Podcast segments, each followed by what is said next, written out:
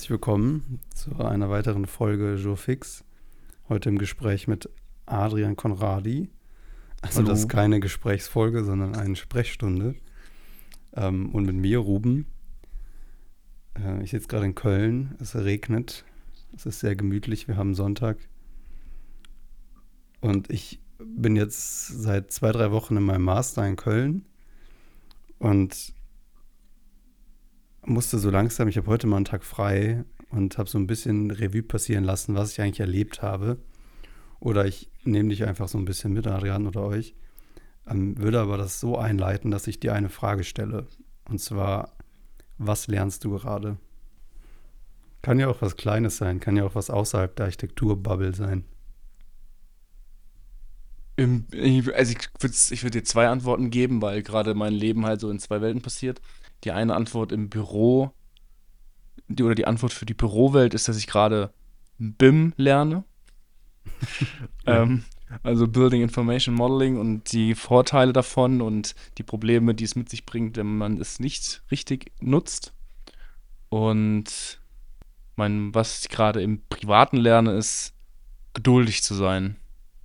Also, dass gewisse Prozesse, ich meine, ich will jetzt noch nicht genau, du weißt schon, worauf ich, was ich meine, aber dass Prozesse manchmal länger dauern und dass man sie nicht beeinflussen kann und ähm, gewisse Strukturen so sind, dass man sie leider hinnehmen muss, manchmal, weil man denen noch nichts entgegensetzen kann oder daran arbeiten kann, dass sie einfacher werden. Und das ist gerade ein großes Learning für mich, geduldig zu sein Okay, interessant. im Privaten, ja. Ja. Ja, ist spannend, dass es auf eine, das eine so konkret ist und das andere so ein Charakterzug ist eigentlich, den du versuchst, oder eine Eigenschaft, die du versuchst, mehr auszuprägen bei dir. Und bei mir ist es eigentlich ziemlich ähnlich. Ich lerne inhaltlich, lerne ich gerade überhaupt im Team zu arbeiten nochmal.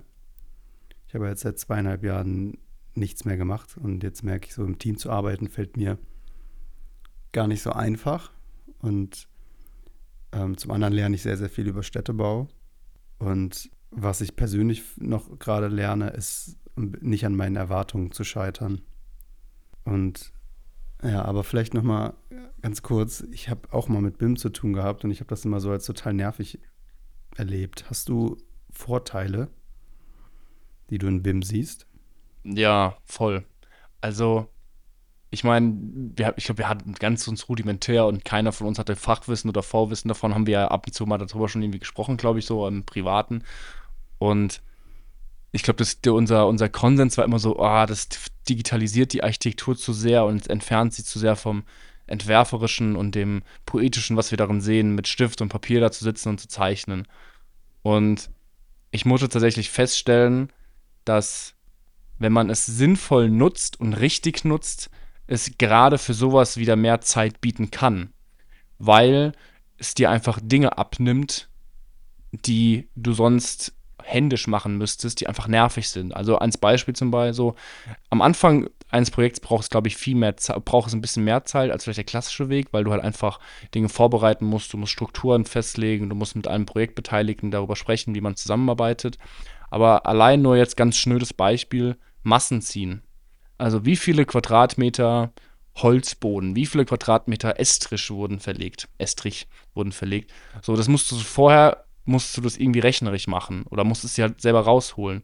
Und da klickst du auf einen Knopf und dann ist es tabellarisch da. So, das heißt, es ist ein Prozess innerhalb von Sekunden. Und die Zeiteinsparung, theoretisch, wenn alles, wenn alles natürlich richtig gemacht wird und das Programm richtig genutzt wird oder die Möglichkeit, dann gibt dir das ja wiederum Zeit dafür, um über Architektur zu sprechen und zu diskutieren, weil du dich mit solchen lästigen Aufgaben, die leider gemacht werden müssen, nicht beschäftigen musst. Oder der Austausch zwischen FachplanerInnen, wenn alle, also BIM ist ja im Prinzip, dass dieses komplette Projekt in, im 3D existiert. Und jedes einzelne Bauteil, alles Mögliche ist wirklich festgehalten und mit Eigenschaften versehen. Und wenn Projektbeteiligte über so ein Modell diskutieren und sich Informationen austauschen, ist das viel, viel einfacher, als wenn irgendwelche PDFs und DWGs, DXFs ausgetauscht werden, die du dann erst wieder verstehen musst und dann einpflegen musst, sondern wenn direkt am Modell gearbeitet wird, gibt dir das wieder Zeit und Raum für andere, vielleicht, wie ich finde, wichtigere Diskussionen und, und Themen. Und das habe ich vorher einfach gar nicht gecheckt, weil ich auch, ich wusste ja auch gar nicht, was BIM ist. So, das ist so dieses große Thema und das große Wort, so, aber keine Ahnung, was sich dahinter versteckt. Und auch in BIM ist die Möglichkeit zu individualisieren und ein Fenster so zu machen, wie man quasi es sich festlegt und nicht irgendwie aus dem Standardkatalog so. Also es hat tatsächlich sehr krass viele Spielräume. Die Frage ist natürlich, jetzt ist das ein relativ großes Projekt, wo wir das haben. Ich glaube, dass das erst, dass das Projekt ein gewisses Volumen braucht und eine gewisse Größe braucht, damit sich das rentiert. Also ich glaube nicht, dass wenn ich jetzt mein Toilettenhäuschen so bauen würde, dafür brauchst du kein BIM. So, da ist der Aufwand der Vorbereitung, glaube ich, viel zu groß im Sinne von die Zeit des Projekts und wie viele Leute da mitarbeiten. Dann ist die Frage, will man noch so große Projekte bauen? Will ich so große Projekte bauen? So, dann ist die andere Frage, aber ich glaube, für, den, für das Ding, wo wir das Viertel gerade nutzen, ist es echt sinnvoll. Und das war irgendwie so ein spannendes Ding, was ich irgendwie, oder was Spannendes, was ich gelernt habe. Das würde jetzt das Thema wahrscheinlich total strapazieren, aber die Frage will ich trotzdem stellen. Dein Toilettenhaus war ja quasi ein, deine Masterthesis mit auf Grundlage von rezyklierbaren Materialien und viele Sonder- und Einzellösungen.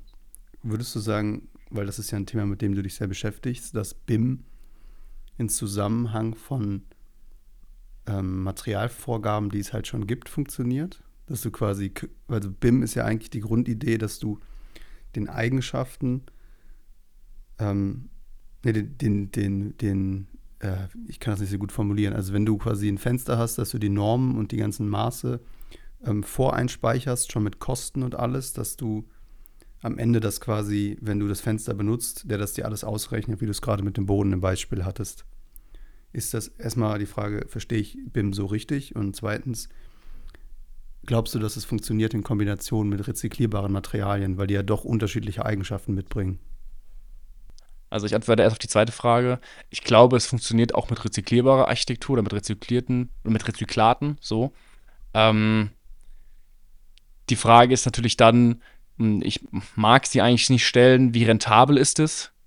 Weil ich glaube, BIM ist dann am rentabelsten, wenn sich Bauteile derselben Art so viel wie möglich wiederholen, weil du dann einfach ein Bauteil, zum Beispiel, wie gesagt, bleiben wir beim Fenster, du hast, weiß ich nicht, bei einem Projekt hast du vielleicht vier, vier verschiedene oder fünf verschiedene Fenstertypen und davon aber von jedem Typ halt irgendwie 200 Stück. Dann ist es halt super easy, weil du quasi einfach nur fünf oder sechs Fenstertypen einmal festlegst und dann kannst du die im 3D halt kopieren. Wenn du jetzt ein Projekt hast, um wieder beim Fenster zu bleiben, zum Beispiel bei diesem K118, dieses Projekt, was in dem Buch Bauteile wiederverwenden eben der Hauptfokus ist, das ist ja, glaube ich, also da gibt es wahrscheinlich keine zwei oder drei Fenster, die gleich sind. Dann kann ich mir vorstellen, dass das es funktioniert trotzdem, weil, wie ich meinte, du kannst für jedes Bauteil kannst du halt trotzdem individuelle Eigenschaften festlegen. Also es ist nicht so, dass du da standardmäßig nur auf irgendeine Bibliothek von irgendwelchen DIN-Normen oder sowas zurückgreifen kannst, sondern du kannst jedem Bauteil trotzdem eine spezifische Eigenschaft geben. Und wenn das funktioniert, ich glaube sogar in dem Buch, ich habe es noch nicht durchgelesen, aber in dem Buch steht auch was davon, dass die halt teilweise die Materialien, die sie gefunden haben, eben halt eins zu eins festgehalten haben in so einer Datenbank für sich, auch im 3D, um das dann eben im, im, für sich einzusetzen für dieses Projekt. Und deswegen glaube ich, kann es schon funktionieren, aber vielleicht muss dann auch da BIM sich weiterentwickeln und adaptiver werden und sagen so, hey, schau mal, vielleicht kann man das irgendwie verbessern und damit es mit Rezyklaten funktioniert. Oder auch mit dem Gedanken, wenn wir sagen, hey, es gibt vielleicht irgendwie eine Art, eine Art von digitaler Datenbank. Also es gibt die Bauteilbörse XYZ und da werden alle Materialien eingepflegt, die in, Bauteil, in den Gebäuden wiederverwendet werden und gleichzeitig damit wird jedes Ding auch im 3D festgehalten. Dann musst du das irgendwann händisch gar nicht mehr nachführen, sondern du greifst einfach darauf zurück. In dem Moment, wo du Materialien über diesen Shop kaufst, schaust du, kaufst du auch gleichzeitig die 3D-Informationen dafür und kannst es im BIM einpflegen weiß ich nicht, ob das funktioniert, könnte so eine kleine Utopie sein oder eine, eine Option, dass mir sagen können, hey, vielleicht funktioniert es ja so. Also, dass du einmal den Bauteilpass im 2D hast, gezeichnet und die ganzen Angaben und das gleichzeitig aber auch im 3D hast. Das könnte ja irgendwie, könnte ich mir vorstellen. Und was war nochmal die andere Frage? äh, die andere Frage war, wie BIM überhaupt funktioniert. Also, ob so. ich das richtig eben verstanden habe. Ja, genau. Also du, wie gesagt, du, du fängst an, du zeichnest es komplett, also du, es wird alles im 3D gebaut, es wird nichts mehr 2D gezeichnet und dann hast du dieses komplette Gebäude vor dir als 3D-Modell und musst halt jedes Bauteil, also zum Beispiel jetzt, keine Ahnung, ich hatte mich mit Zeit mit Dachentwässerung beschäftigt, so, dann waren auch zum Beispiel Teile davon Regenrinnen und dann hast du eine Regenrinne, die baust du dir im 3D Und dann gibst du dieser Regenrinne Informationen. Du sagst ihr, dass sie ein nicht tragendes Bauteil ist. Du sagst, sie da, sagst ihr, dass sie im Haus 2 ist. Du sagst ihr, dass sie ein DN100-Rohr ist oder ein DN70-Rohr. Du sagst ihr, dass so und so viel Liter pro Sekunde da durchlaufen können. Und dann ist es eine gespeicherte Information und alle diese, von diesem Projekt können darauf zugreifen. Und im Endeffekt kannst du eben Materialien filtern und auslesen. Also wenn du dann alle Regenrinnen da hast, dann kannst du sagen, okay, filter mir alle DN100 und alle DN70 äh, Regenrohre raus. Und dann kriegst du innerhalb von einem Knopfdruck, kriegst du aufgelistet, wir haben 10 DN100 Rohre und 15 DN70 Rohre. Und so ist quasi der Kern davon, so was ich jetzt zumindest mitbekomme. Ich meine, das ist auch das erste Projekt jetzt bei uns im Büro erst, was wir, was wir mit BIM begleiten. Okay. Aber es ist auch schon, es ist auch schon, wenn ich da eins dazu fügen darf, wie gesagt, es ist das erste, aber es war auch schon so, es gibt schon auch einige Regeln, an die man sich halten muss, die es dann so ein bisschen komplizierter machen. Es ist nicht so, dass man ja, ich zeichne mal einfach drauf los, sondern es ist eben, immer wenn was Neues ist, musst du quasi erstmal diesen Schritt machen, dass du es mit Informationen füttern musst. Und da ist das, was ich meine, mit die Größe des Projektes, glaube ich, desto sinnvoller und in Anführungszeichen rentabler ist es auch, glaube ich, damit zu arbeiten. Okay, ja, nice ist ja im Endeffekt einfach nur eine Struktur, die wirtschaftliche Prozesse verkürzen soll. Richtig? Ja, wirtschaftliche ja und planerische Prozesse, ja. Genau, also das soll ja nicht den Entwurf einschränken. Ich hatte jetzt nochmal die Erfahrung, wir haben jetzt ein Modell gebaut für unseren Städtebauentwurf und das ist riesig, 1,60 Meter auf 80 Zentimeter, das ist wirklich riesig, Maßstab 1 zu 1000. Und wir haben ein Areal in Köln-Ehrenfeld, wo wir einen Städtebauentwurf machen müssen für das Semester als Projekt in der Gruppenarbeit. Weiterführend wird das dann im zweiten, Semester, zweiten Mastersemester als Hochbau, als Einzelentwurf quasi gemacht. Im dritten Semester kommt dann noch die Konstruktion und im vierten dann die Thesis. So viel zur allgemeinen Struktur. Und wir haben das so, Architekturtheorie begleitend, beschäftigt sich mit fünf Stadtbauanalysen, also fünf Stadtbautheorien. Theorie 1 war Camillo Sitte, die, der Städtebau nach seinen künstlerischen Grundsätzen. Theorie 2 war Raymond Unwin von Bauplätzen und deren Zwischenraum oder so. Das Thema des Ganzen ist die Gartenstadt. Und dann wird noch äh, Kevin Lynch, wo ich mich gewundert habe, dass früher Menschen schon Kevin gehießen haben. Und ähm, Le Corbusier und äh, Andreas Denk.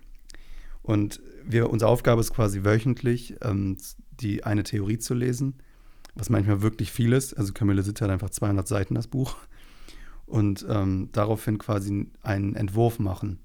Und was voll spannend ist, da komme ich an meinen eigenen Punkt, wo es geht, an meinen eigenen Erwartungen quasi zu scheitern, dass ähm, ich merke, dass die Theorien, die sind ja teilweise 100 Jahre alt, ja völlig absurd sind zu den Bedürfnissen unserer Zeit. Und ich während dieser Entwürfe, während ich diese Entwürfe mache, feststelle so, was soll der Scheiß? Ich mache hier gerade eine Vorstadt, Gartenstadt nach Raymond Unwin mit nur zweigeschossigen Häusern, nur Einzelhäusern, Einfamilienhäusern. Das ist ja sowas von aus der, aus der Welt geschossen. Und merke, dass ich da so eine totale Frust entwickle und merkst das ist so, so sinnlos, was ich hier tue. Und ich habe gemerkt, dass ich erstmal wieder in den Modus kommen muss, in in überhaupt, also die, in, ins, ins, in die Analyse und ins Verstehen zu gehen, weil die Idee ist ja, dass man aus der, aus der Vergangenheit lernt und guckt, was die Ansätze waren, die auch sinnvoll waren, die sinnvoll waren und die heute noch anwendbar sind oder vielleicht von denen wir heute quasi profitieren können. Und was ich da so spannend finde, also das ist nicht der Punkt, worauf ich eigentlich hinaus wollte, aber wo ich gerade dabei bin, was ich so spannend fand, war zum Beispiel bei der Gartenstadt, bei Raymond Unwin oder auch anderen Vertretern aus der Zeit, das war so um 1900, war halt gerade die Industrialis Industrialisierung absolut auf dem Höhepunkt, gerade auch in England. Das ist auch so ein bisschen, glaube ich, der Start für die Gartenstädte. Da gibt es auch ein paar, die realisiert wurden, zum Beispiel Hemsworth, wenn ich das richtig ausspreche, und Letchworth. Und was die ja gemacht haben, ist eine Gegenbewegung zu gründen oder eine, es ist eine Gegenbewegung entstanden zur dichten Stadt, zur Arbeiterstadt, zur absolut verpesteten, schmutzigen, alkoholverseuchten Stadt, so wird es bezeichnet. Und dann kommt eine Gegenbewegung und die sagt, alles grün, nur noch Einfamilienhäuser, mindestens so und so viel Garten, mindestens so viel Aussicht, äh, mindestens maximal zwölf Häuser auf eine Akre, das sind 4000 Quadratmeter, also ungefähr, was sind das für Grundstücke? Ich weiß nicht mehr genau, ich glaube 300 Quadratmeter Grundstücke. Und du merkst ja, das ist ja völlig absurd im Vergleich zu unseren heutigen Themen. Mhm. Auf der anderen Seite ist mir aber aufgefallen, und da merke ich wieder, was ich überhaupt eigentlich lernen muss, ist wieder eine Transferleistung zu machen und zu sehen, okay, die, die Themen, die es damals gab, sind heute die gleichen. Wir haben immer noch Luftverschmutzung und der Klimawandel durch die Luftverschmutzung ist ja nie aktueller denn je, denn je. Und es ist das gleiche wie damals. Und dass es damals im regionalen Raum stattfand und heutzutage im globalen Raum. Und das Bedürfnis nach mehr Garten, nach mehr Grün, nach mehr sauberer Luft ist ja heute auch noch da. Und der spannende Punkt wird sein, am Ende zu verstehen, was können wir lernen von den Ansätzen? Nicht so radikal, aber noch für unsere heutige Zeit. Ja, und, was, und was ich finde, wenn ich kurz dazwischen grätschen darf, ähm, solche Theorien und vielleicht auch Utopien gar nicht wortwörtlich zu nehmen, sondern auch zu schauen, also einfach generell diese Haltung, sich gegen Bedürfnisse zu stellen, oder nee, nicht gegen Bedürfnisse, sondern gegen Gegebenheiten zu sein. Also genauso wie es jetzt ist, vielleicht brauchen wir jetzt auch, oder gibt es ja auch schon Leute, aber solche Utopien überhaupt erstmal auf die Beine zu stellen. Egal aus welchen Beweggründen. Damals war es eben die Industrialisierung, heute sind es ähnliche Faktoren, aber es geht einfach um, um, um, um das, die, ja, in Anführungszeichen, die Rettung der Welt und die Bedingungen, die Bedürfnisse, die wir heute haben, überhaupt so Utopien aufzustellen und halt eine Vision zu haben. Ich glaube, das ist ja allein auch das schon, egal was für eine Vision es ist und was sie da machen wollen. Ich meine, wir sind uns einig, glaube ich, Einfamilienhäuser sind nicht unsere Lösung, aber es war eben eine Vision entgegen der aktuellen Bedingungen oder dass es eben nicht so weitergeht, wie es damals quasi der Fall ist. Und genauso heute, dass wir eine Vision, eine kleine, vielleicht auch Utopie brauchen, ähm, dieses naive Denken, um etwas Besseres zu haben, um weiterzukommen, als so, wie es jetzt gerade bisher läuft. Ja, voll. Und das Spannende also, ist, dass wir eine Woche vorher hatten wir Camillo Sitte, den kennst du bestimmt auch noch vom Georg Ebbing aus der Hochschule ja. Wiesbaden, Architekturtheorie. Weil der nimmt nämlich den Ansatz, dass er sagt, also er beschäftigt sich weniger mit dem Wohnen, sondern mit dem städtischen Leben, mit dem städtischen Zwischenraum. Und seine Hauptansätze, die man rauskristallisieren kann, ist, dass ähm, es geht um die Geschlossenheit von Plätzen, die, das Freihalten der Mitte, ähm, dass der Mensch glücklich und frei ist in der Stadt und quasi, dass der Fußgänger in äh, Vorfahrt vor dem Verkehr, vor der Infrastruktur hat. Und sein Kern ist das soziale Miteinander, also die Plätze. Und der sagt ja, ähm, die höchste künstlerische Qualität unserer Städte kommt aus der Antike, kommt aus der gewachsenen Stadt. Das ist ja genau das Gegenteil. Und das Interessante ist, dass ja beides, beides ist richtig und beides ist falsch. Und jetzt ist die Frage, wie verbindet man das? Weil ich glaube, auf der künstlerischen, räumlichen Ebene und dem Maßstab ist natürlich die Stadt ohne die Autos viel besser als die Stadt, die Verkehrsachsen mit Autos. Und natürlich ist das Einfamilienhaus mit Garten ruhiger als eine Geschosswohnung in der Stadt. Aber das sind nicht die Gegebenheiten, die wir haben, sondern es muss miteinander verbunden werden. Und das ist das Spannende. Wie kann man quasi eine neue Utopie aus den beiden Theorien zusammenschmieden und auf heute quasi anwenden? Ja, das klingt ähm, herausfordernd. ja, absolut. Und das Interessante ist halt, ich habe, und das Interessante ist, mein Anspruch ist es halt direkt zu tun. Ich lese die Theorie und ich habe bei mir selber beobachtet, ich lese heutzutage Texte immer in Bezug darauf, was ich daraus ziehen kann. Und nicht, ich bin schlecht darin, Text zu lesen, danach zusammenzufassen, was hat die Person alles gesagt, weil ich filter die Sachen, die irrelevant sind für heute, einfach weg. Vielleicht auch mal, ich weiß nicht, vielleicht auch, also ich, erwische mich ja auch selbst dabei, so, dass man Sachen liest, wo man weiß, okay, die entsprechen meiner Vorstellung oder meiner Wertevorstellung vielleicht. Aber das ist vielleicht auch was, was man wiederum liest, was einen selbst herausfordert, was man vielleicht gar nicht so sieht und sich damit auseinanderzusetzen. Das ist ja auch was Spannendes. Also, dass man so wieder einen neuen Blick darauf sieht und auch versteht, okay, was finde ich daran jetzt nicht gut oder was daran ist jetzt vielleicht für unsere Zeit falsch oder nicht mehr zeitgemäß und was müsste sich ändern, was förderlich sein kann für die eigene Haltung oder für die eigene Meinung und, und woraus man irgendwas für sich lernen und ziehen kann. Vor allem ist es ja auch manchmal sinnvoll, nach Ausschlussprinzip zu lernen. Also du, ich kann ja dann auch im Nachhinein beantworten, warum ich nicht glaube, dass jedes Haus nur zwei Geschosse groß sein darf und 300 Quadratmeter Grundstück braucht. Ja. Also ich muss ja auch quasi wissen, äh, wie ich, also es hilft mir ja zu argumentieren, indem ich das Beispiel kenne. Aber das ist, das ist halt was, wo ich merke, dass, das fällt mir einfach in dem Moment schwer, das zu sehen. Ich bin dann immer viel zu schnell so geradeaus und will dann quasi das für heute machen und effektiv sein. Und Ja. vergesse aber, dass man einfach sich auch gewisse Dinge erstmal zu, zu hier erstmal lernen muss, um daraus hin weiter zu entwickeln. Aber ich will direkt entwickeln, aber da fehlt mir ja der Input zu. Und das tut mir gerade richtig gut, dass wir darüber reden, weil mich hat das wirklich frustriert, dass ich dachte so, ich baue jetzt so eine scheiß Gartenstadt. Was soll das? So, ich kann doch nicht den Bestand wegreißen und hier überall so Gartenhütten hinstellen. und äh, Ja. das Wichtige ist, glaube ich, genau das zu erkennen. Ne? Und nach dieser Theorie werde ich auch sagen können, ähm, es gibt Dinge, die sind gut, aber der Bestand muss halt auch erhalten werden, wenn er erhaltenswert ist. Und da können wir kein Ideal über den Ist-Zustand stellen. Ja.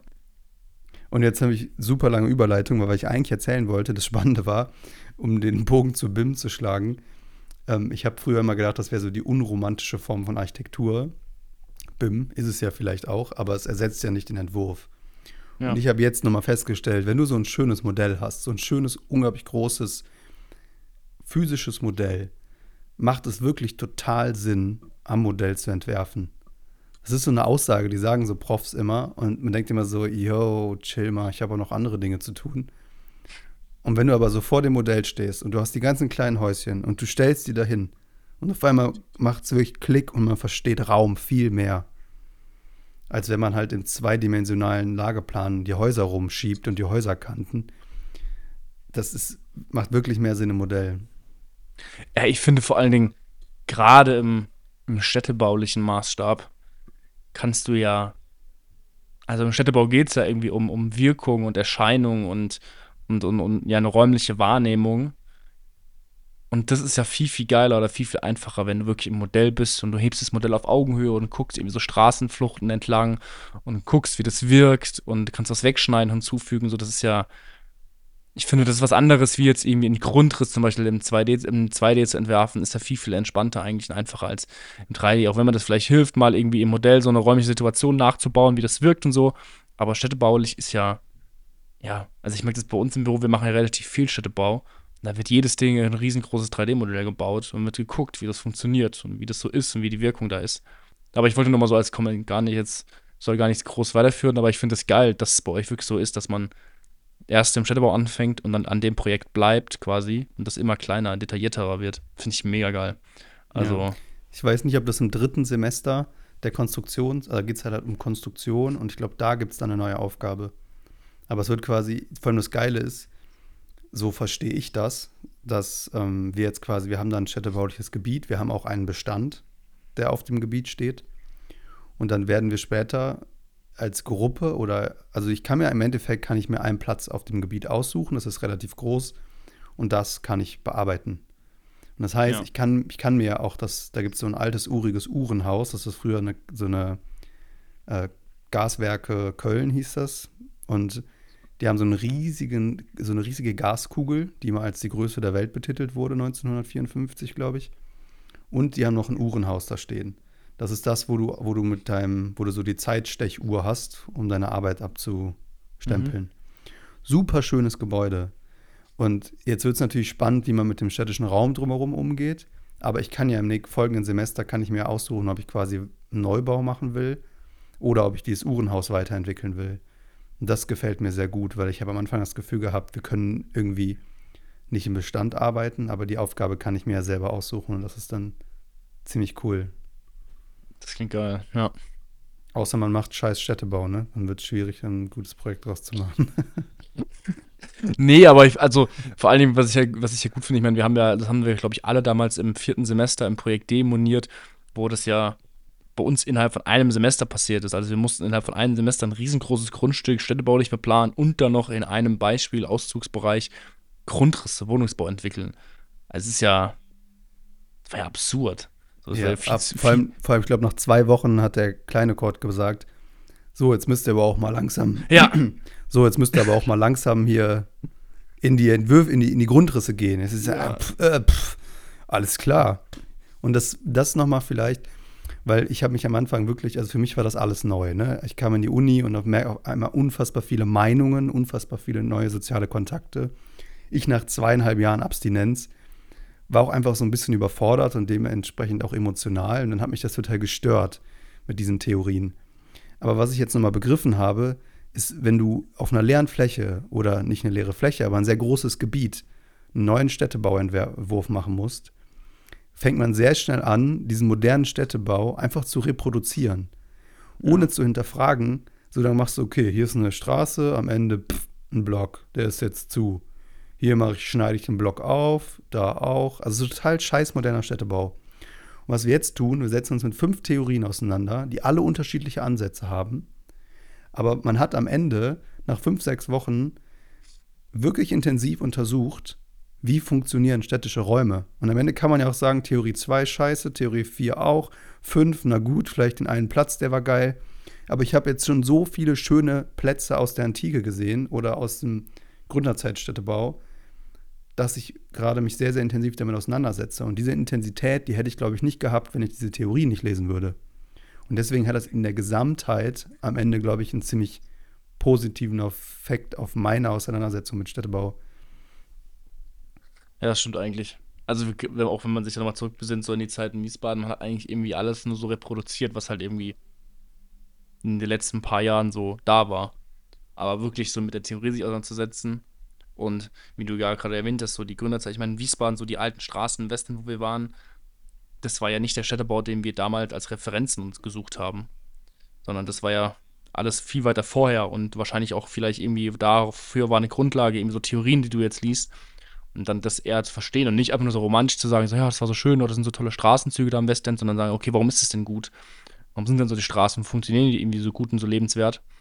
Und dann bringt es wahrscheinlich auch, sich so sehr, sehr alte Theorien durchzulesen und zu verstehen. Und ich glaube, Städtebau ist ja sowas, ich glaube, Städtebau ist ja so viel Theorie. Ich finde, Städtebau ist fast noch mehr Theorie als ein klassischer Entwurf, so ein Hochbauentwurf, weil da ja so viele Aspekte mit reinfließen, die man gar nicht, gar nicht, Junge, gar nicht. Ich hab's richtig in letzter Zeit, SCH, ich habe das in letzter. Zeit richtig oft, dass ich so sage, estrisch und garnisch. Ähm, Im Städtebau ist, das sind so viele Faktoren, finde ich, die ja nicht physisch in irgendeiner Art und Weise baulich umgesetzt werden, sondern die quasi einfach erklärt sind oder die man sich dabei gedacht hat. Und ich weiß nicht, ob man das versteht. Und da ist es ja, glaube ich, sehr hilfreich, sich mit solchen Theorien auseinanderzusetzen, um das irgendwie auch gut zu begründen und sich herzuleiten. Weil ich finde, bei einem, bei einem normalen Hochbauprojekt, einem Haus, was man plant, so ist, glaube ich, sehr, sehr viele Entscheidungen und Ideen und Teile einer Haltung sind baulich festgehalten und wahrnehmbar. Egal, ob man sie jetzt versteht oder nicht, als Laie oder als geschultes Auge. Aber ich finde, im Städtebau ist extrem viel theoretisches Wissen, was gar nicht irgendwie physisch greifbar ist.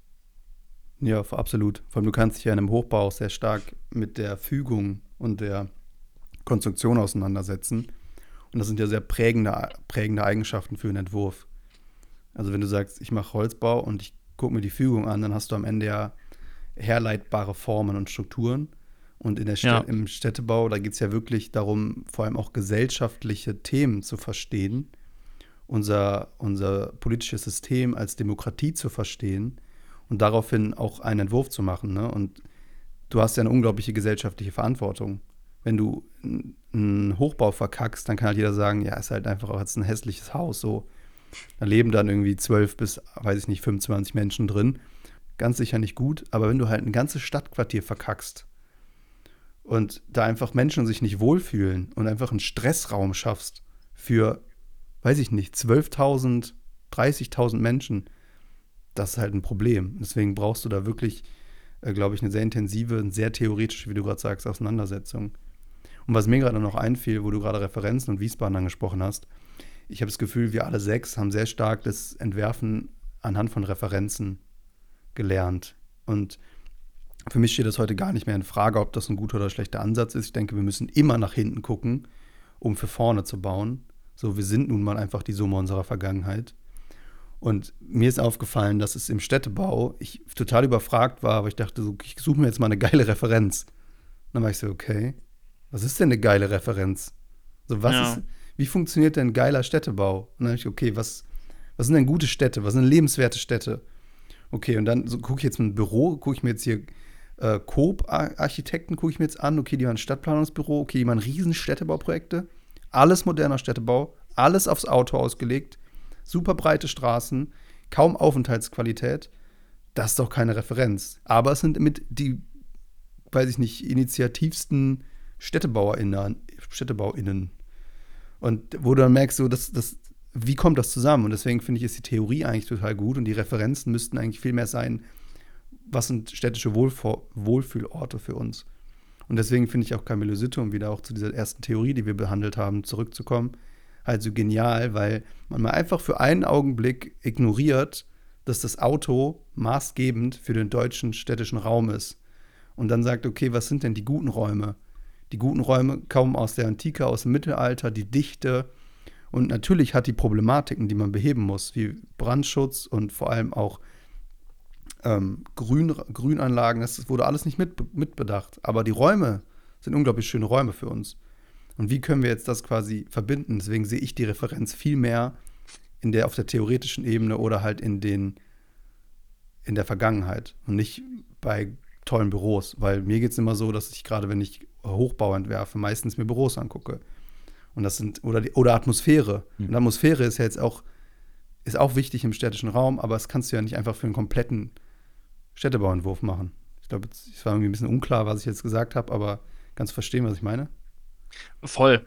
Deswegen, ich überlege, ob das irgendwie eine steile These ist, dass man, weil ich glaube, dass Architekturbüros oder im spezifisch im klaren Hochbau man da vielleicht schon fortschrittlicher ist als im Städtebau.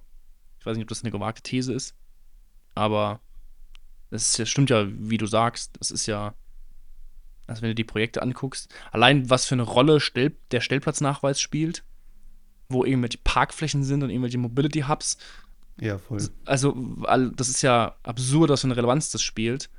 Und solange da nicht was passiert, wo man sagen kann, okay, den Raum können wir, oder die Flächen, die dafür verwendet werden, die können wir wiederum nutzen, um Grünflächen oder Gemeinschaftsflächen anzubieten. Also, solange da ja nicht was passiert, ist es ja ein heilloses Unterfangen. Und deswegen kann ich voll nachvollziehen. Also, ich, ich, ich meine, ich durfte jetzt Anfang des Jahres auch so einen städtebaulichen Wettbewerb mitmachen. Und es war auch absurd, weil du dann auf einmal da, du hast immer die Stellplätze hochgerechnet und war so, okay, fuck. Wir müssen erstmal müssen wir gucken, dass wir die unterkriegen und dann können wir gucken, wie wir den Städtebau machen. Und das kann es ja nicht sein. Also, Ja, auf gar keinen Fall. Ah, also, Das ist ja das nicht ist ja- innovativ. Das ist ja quasi, du, du ordnest dich ja komplett, das ist ja das Problem, du ordnest dich ja der kompletten Autolo Autolobby eigentlich unter. Und machst ja keinen guten Städtebau. Du machst ja einfach, du windest dich dann so zwischen den ganzen DIN-Normen hin und her und machst scheiß Räume. ja. Ja, voll. Und dann ist es vielleicht echt ganz schön, also habe ich noch gar nicht dran gedacht, aber eigentlich ist es ja cool, dann einfach Theorien zu lesen, wo das Auto noch kein Thema war. Und zu gucken, okay, wie haben die denn, wie haben die denn Städte entworfen und Städte geplant? Und Themen wie Brandschutz und sowas, das ist ja alles dann, das kommt ja, also das ist ja dann, wenn es dann in Hochbau geht, dann wird es, wird es ein Thema.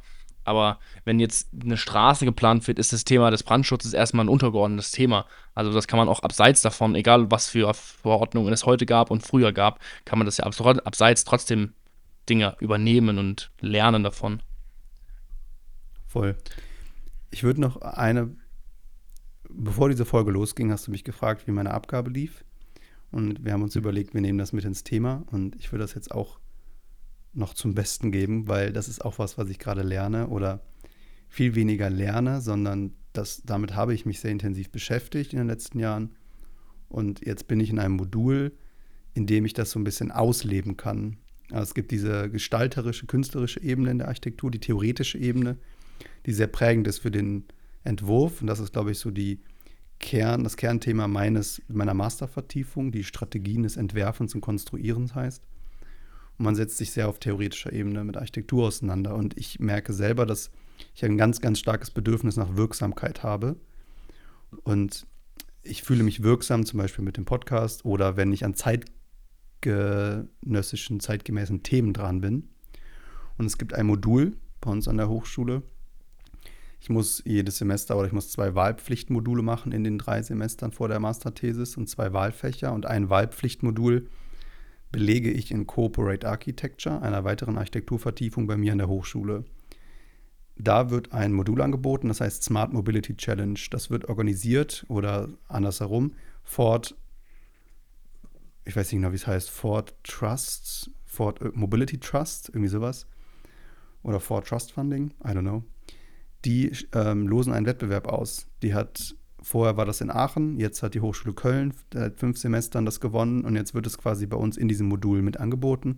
Es gibt in dem Modul eine Hochschulleistung und du kannst Preisgelder gewinnen und eine Förderung gewinnen, mit der du am Ende das Projekt, was du da erarbeitest, ähm, weiterführen kannst. Viel trockene Theorie, aber es ist wichtig, um das vielleicht zu verstehen. Es gab äh, Ding, also Projekte, die entwickelt wurden bisher, sind zum Beispiel ein Brettspiel, was um Mobilität geht, ein Strategiespiel, mit, um, mit dem Kinder oder Jugendliche oder Erwachsene nachhaltige Mobilität machen. Ich habe es mhm. nicht komplett 100% verstanden, fand die Idee aber irgendwie ganz cool und die sind in der Umsetzung mit irgendeiner Spiele, Spielehersteller irgendwas und die machen da zusammen, jetzt sitzen die an der Realisierung. Dann gab es ein Projekt, wo die zum Beispiel eine, die Hochschule Köln versucht haben zu digitalisieren, indem du quasi alle Räumlichkeiten durch eine App ähm, durchgehen kannst und buchen kannst. Du kannst zum Beispiel überlegen, okay, ich habe jetzt gleich Smart Mobility Challenge, wo ist das denn? Ah, das ist im Altbau, 327, ähm, gehst in die App und dann ist es quasi alles 3D-kameramäßig aufgenommen und dann kannst du so durchgehen Du kannst in einzelne Räume gehen, kannst gucken, was ist denn da für Verfügbarkeit. Gibt es da einen Beamer, gibt es da eine Leinwand, gibt es da Tische, Stühle, was brauche ich alles? Gibt es da vielleicht einen Kühlschrank für die Präsi, für Getränke etc. Und dann kann ich gucken, ah, wann ist der denn frei? Dann buche ich mir den. Und es ist so ein bisschen die Digitalisierung von Hochschulräumen. Also das kann es auch sein. Du siehst, es ist Mobilität, aber sehr breit gefächert. Mhm. Lange Rede, kurzer Sinn. Jetzt kommt mein Thema. Ich arbeite jetzt gerade in einer Gruppe mit fünf Leuten zusammen. Wir sind eine ziemlich coole Gruppe, weil wir alle Bock auf das gleiche Thema haben.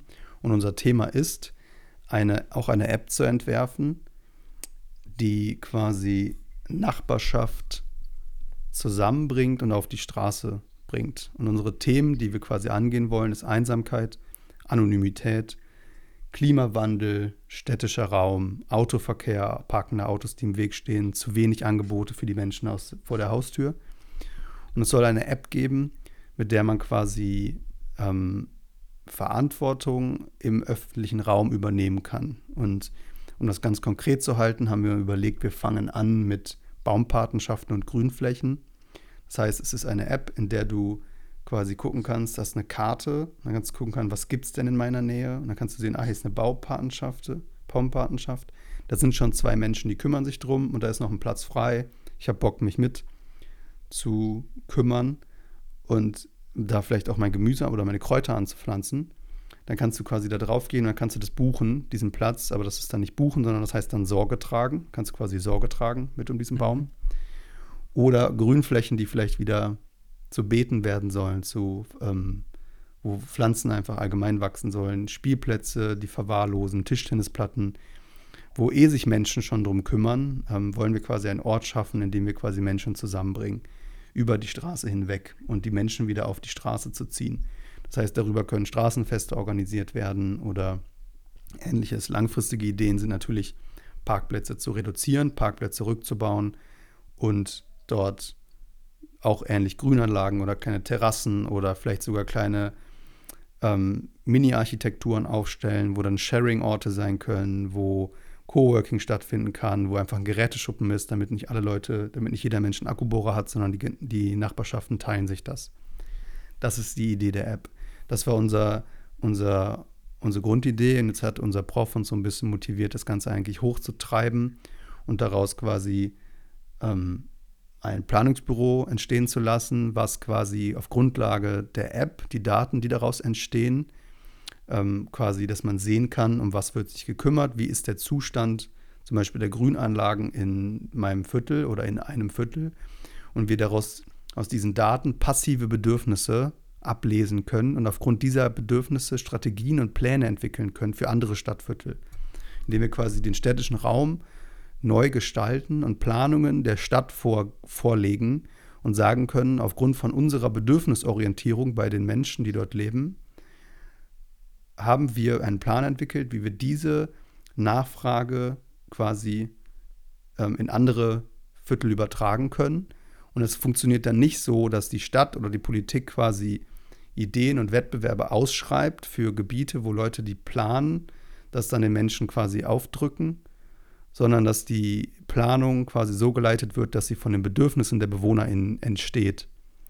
Und dass wir dieses, diese Struktur umdrehen. Und die App ist quasi am Ende der erste Schritt, also am Anfang der erste Schritt und am Ende ist es eigentlich das Tool, mit dem wir Daten auslesen, wo wir sehen können, die Baumpatenschaften sind so überdimensional übergebucht, dass da muss mehr Grün hin und mehr Verfügbarkeit für Menschen, die da leben. Und das ist so ein bisschen die Idee. Und weitergehend, um das auch auf Mobilität, mit Mobilität zu verbinden, war noch die Idee, ähm, quasi leerstehende Erdgeschosse zu Coworking Spaces zu machen. Was für eine revolutionäre Idee. Ne? Aber einfach quasi Orte anzubieten, wo Menschen sich auch über diese App quasi ähm, einen Coworking-Platz mieten können, ganz nach Bedarf. Zum Beispiel auch für uns, wenn wir einen Podcast aufnehmen, kann man sich vielleicht auch so einen Raum mieten. Oder Menschen, die einfach sagen, ich muss dadurch zwei Tage weniger irgendwie nach Bonn pendeln, jetzt von Köln, und arbeite einfach in meinem Fädel, lerne Menschen aus meinem Fädel kennen und so weiter. Und das Ganze, ja, jetzt, wie die Finanzierung geht, ist jetzt zu, zu detailbesessen. Das ist auch, glaube ich, nicht relevant, aber das ist so die Idee. Und ich liebe dieses Projekt. Das ist so cool, das macht so viel Spaß und es fühlt sich richtig wirksam an. Ja, es ist, es ist vor allen Dingen, weil du halt, ja, weg von der Theorie dann wirklich was, was, was Praktisches machst und da in Kontakt mit den Menschen kommst. Und ich finde ja, ich finde den Gedanken ja schön zu sagen, so, Alter, lass doch einfach nicht für Leute irgendwas planen, sondern lass doch erstmal die Leute fragen, was haben die denn für Bedürfnisse? Was brauchen sie denn wirklich? Und auf dieser Grundlage dann zu schauen. Also so Thema wie Bürgerbeteiligungen, dass es ja viel, viel präsenter wird in allen Belangen. Also sowohl in der Stadtplanung als auch wenn Hochbauten ist, wenn irgendwie, weiß ich nicht, irgendwelche anderen Projekte umgesetzt werden, mit den Leuten einfach zu sprechen, die da wirklich sind und nicht irgendwas überzustülpen. Und dann, dass es natürlich direkt so praxisorientiert ist im Sinne von, ey, mach da wirklich so eine App. Also wäre wär ja mega geil, wenn sowas ins Leben, wenn sowas ins Leben gerufen werden könnte. Ist es ja, nicht auch, ich träume auch davon. Ist es nicht sogar so ein bisschen auch, was du jetzt in der Folge ähm, mit Matthias Hesskamp hieß er. Matthias Hesskamp, wo er auch erzählt hatte, irgendwie davon, dass man quasi auf sie zugehen kann. Also wenn man Ideen hat, Bedürfnisse hat für den eigenen Stadtraum oder allein nur für die eigene Straße vor der Tür quasi auf sie zugehen kann und dass man dann mit denen schaut, irgendwie, wie das umgesetzt werden kann. Hat er nicht auch sowas erwähnt in die Richtung? Ja, genau. Also erstmal ganz klare Empfehlung. Ähm, Interview mit Matthias Hesskamp. Ich weiß gerade nicht, welche Folge es ist. Ich glaube 98. Das war die vorletzte, das war die 97. Die 97, okay. Also wirklich geiles Interview. Die machen wirklich tolle Projekte. Matthias Hesskamp von Paperplanes e.V. sitzen in Berlin und machen genau eigentlich das, was ich gerade beschrieben habe. Partizipe, part, Partizip, Partive. Partive, danke.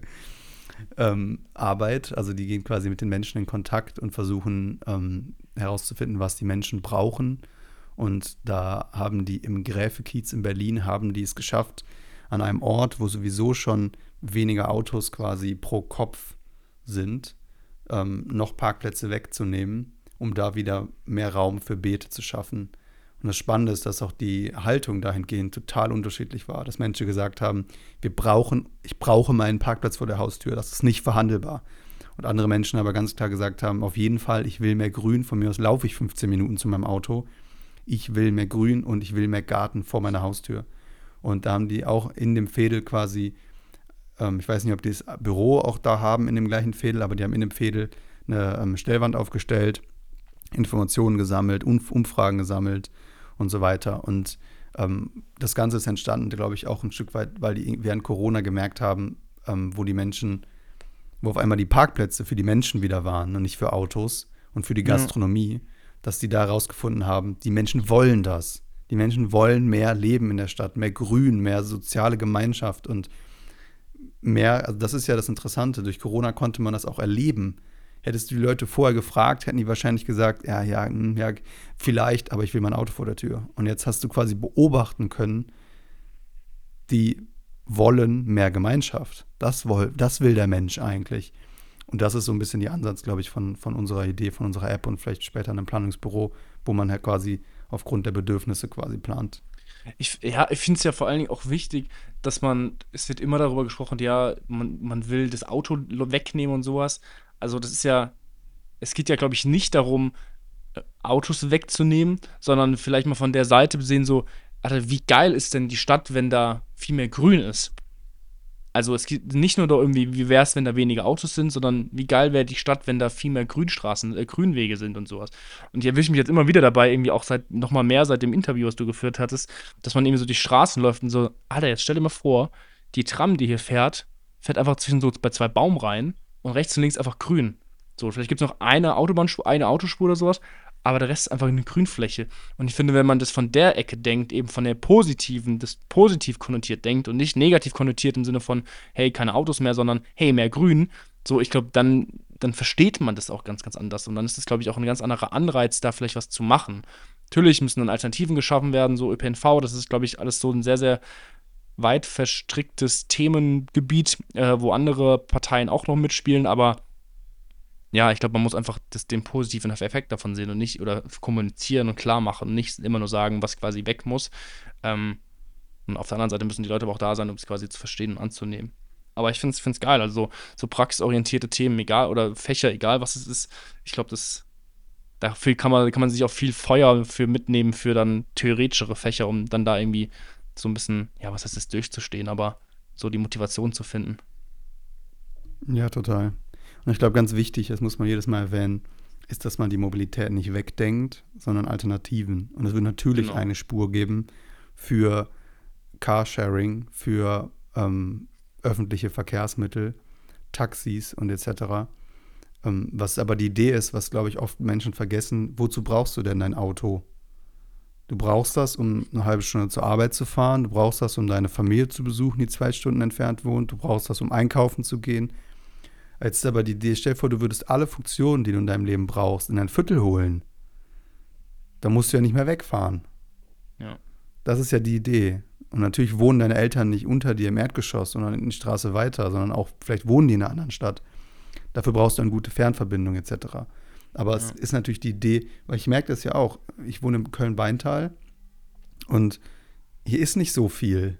Hier sind noch nicht viele Cafés, um das vielleicht als plakatives Beispiel zu nehmen. Es geht natürlich um viel komplexere Themen, aber ich halt gerade bin aus dem Haus dachte, geil, ich will kurz einen Kaffee trinken. Da musste ich mir ein Nextbike nehmen und erstmal fünf Minuten fahren, um quasi einen Erholungsort zu finden. Anstatt einfach aus der Tür zu gehen und zu sehen und mich da vorne hinzusetzen und einfach da zu verweilen und vielleicht weiterzuziehen. Aber ich muss immer planen, was, wo möchte ich hin, was möchte ich tun, was ist mein Bedürfnis anstatt aus der Haustür zu gehen und bedürfnisorientiert im Straßenraum erst zu sehen, was ich eigentlich brauche und zu merken, oh, es ist so schön hier, ich muss jetzt nicht äh, drei Straßen weiter ins Café, um mit den Menschen in Kontakt zu kommen. Weil das ist ja das, was ich im Café eigentlich suche, passiv umgeben von Menschen zu sein und vielleicht sie sogar kennenzulernen. Und ja, das sind so die treibenden Kräfte, glaube ich, die mich motivieren für dieses Fach. Aber ja, es ist irgendwie eine schöne Traumvorstellung, die ähm, wir auf jeden Fall weiter verfolgen werden. Und ich lasse mhm. dich und vor allem auch unsere ZuhörerInnen äh, wissen, wie weit diese Idee kommt, weil die Spann das Spannende ist, dass ähm, es gibt jetzt den ersten Meilenstein, es gibt dann den zweiten und es gibt am Ende die Endvergabe und du kannst, wenn du die quasi die innovativste Idee hast, kannst du bis zu 30.000 Euro Fördergelder gewinnen. Und dann kannst du mit diesen 30.000 Euro vielleicht schon jemanden organisieren, der dir diese App programmiert oder vielleicht sogar dir ein Büro mieten für ein halbes Jahr und in der Stadt Umfragen machen und wirklich mal die Menschen partizipativ mit einzubeziehen und dass sie quasi selber mitmachen können. Ja. Das wäre das, also das sind Dinge, die dann einfach, wo es auf einmal, wo auf einmal viel, also wo es auf einmal total konkret wird. Ja.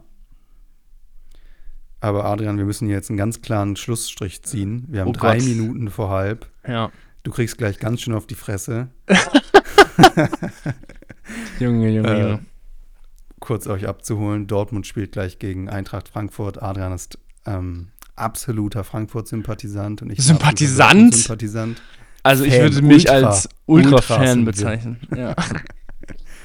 ja. Und jetzt gibt's gleich, ähm, du schaust stillschweigend in München, ich schaue stillschweigend in Köln und ähm, mal gucken, wer gewinnt, Adrian. Möge, möge die Eintracht gewinnen. Gewinnen. Auf Wiederhören. nee, ey, cool, dass es geklappt hat. Vielen Dank fürs Zuhören. Und dann hören wir uns nächste Woche spätestens wieder. Ciao, ciao. Ciao, ciao.